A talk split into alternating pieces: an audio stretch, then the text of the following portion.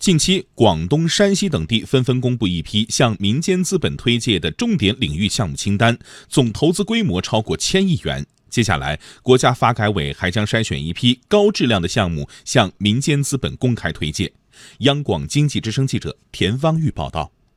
据统计，今年以来各月份民间投资累计增速都高于全部投资，并且领先优势逐月扩大。前七个月，民间投资增速比全部投资高三点三个百分点。在鼓励民间投资方面，不少地方都已行动起来。最近一周，多地集中推介一批鼓励民间投资项目清单。例如，广东发布了今年第二批面向民间资本推介重点领域项目表，涉及交通基建和环保领域的四个项目，总投资一百六十一亿元。山西公布的项目涉及交通、市政、农业等行业，总投资七百一十三点一亿元。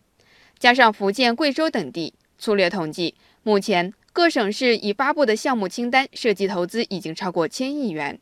对此，复旦大学公共经济研究中心主任石磊分析说。这次跟过去相比，一个呢就是有意识的把过去通常只有国有资本更多进入的一些项目、这些行业，还有过去一般认为利润水平比较稳定的这些行业、竞争度不太高的行业，都允许社会资本进来，这样就有意识降低了门槛。最近两个月，民间投资频频迎来利好。七月二十三号，国务院常务会议提出，在交通、油气、电信等领域推介一批以民间投资为主。投资回报机制明确、商业潜力大的项目。八月十六号，国务院常务会议明确，在环保、交通能源、社会事业等方面，向民间资本集中推介项目，积极支持民间资本控股。